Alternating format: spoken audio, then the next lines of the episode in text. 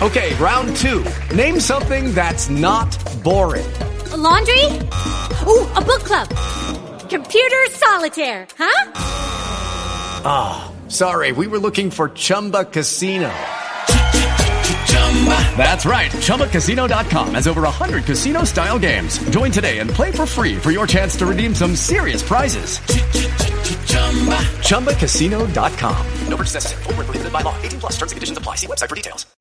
Estamos hablando desde muy temprano de la propuesta de crear una sala anticorrupción transitoria en la Corte Suprema de Justicia.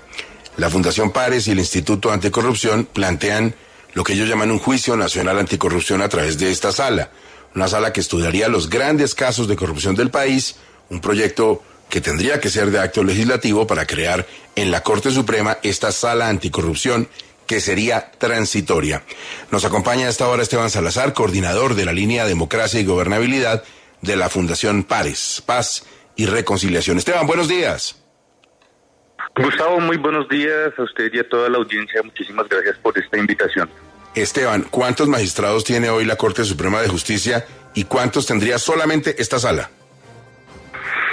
Bueno, Gustavo, nosotros dentro de lo que le estamos proponiendo al país, eh, al gobierno de Gustavo Petro y al Congreso de la República es que adelantemos en los próximos años un juicio nacional anticorrupción que le permita desmantelar y desarticular con 28 magistrados un total de 32 estructuras criminales de alta complejidad a nivel departamental y 18 casos a nivel nacional. Eh, Esteban, ¿tendría la sala entonces más magistrados que la Corte Suprema de Justicia actual?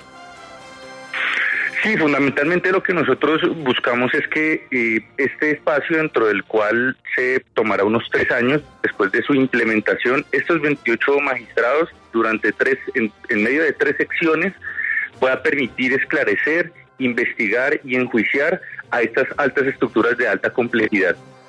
Eh, dice el doctor Hernando Herrera en comentario que tuvimos muy temprano que esto es inconstitucional. ¿Qué estudio han hecho ustedes de juridicidad de la viabilidad de esta sala?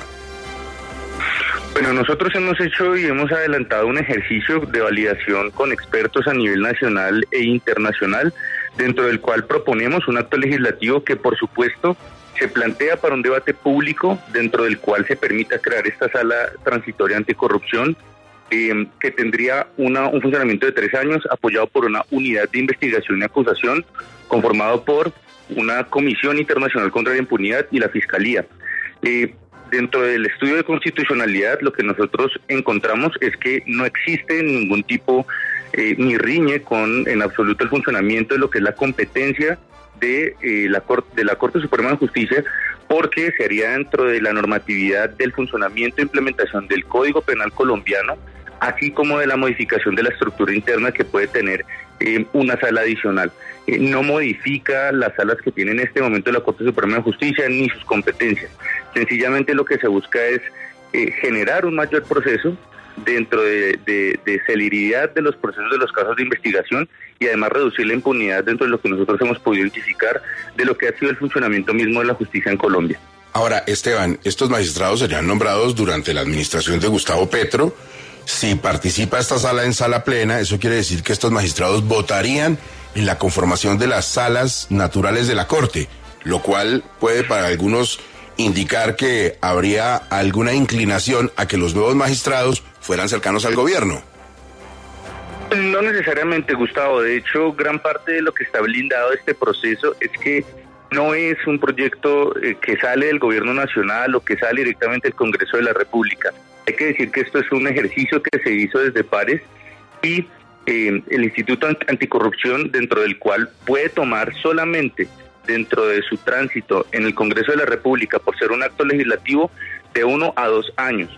Esto implicaría que eh, para su funcionamiento se tendría que generar también una ley estatutaria, que es parte del proyecto que nosotros estamos presentando al país, que se tomaría otro año adicional dentro de su reglamentación eh, como ley estatutaria. Es decir, esto al final se podría tomar de dos a tres años solamente dentro de su discusión como acto legislativo y reforma constitucional y como ley estatutaria que reglamente su funcionamiento. Entonces, eh, prácticamente estaríamos casi al final del gobierno de Gustavo Petro en la implementación de lo que podría ser esta escogencia.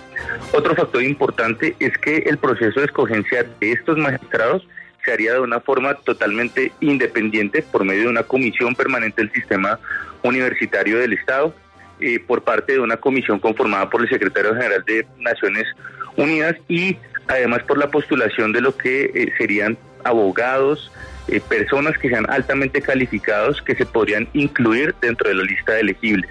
Por esta razón, digamos que tratamos de blindar parte de este ejercicio que por sí mismo dentro del trámite en el Congreso, Gustavo, no podría aplicarse por lo menos dentro de lo que sería eh, durante este gobierno eh, o por lo menos en un gran parte o tramo de este gobierno. Esteban, cualquier propuesta, venga de donde venga, de modificar o por lo menos de ampliar con una sala extra a la Corte Suprema de Justicia, tiene que tener el visto bueno del gobierno. Me está escribiendo el señor ministro de Justicia. Me dice, primero, no sé qué sea pares y segundo, no existe ningún proyecto de ampliar la Corte Suprema.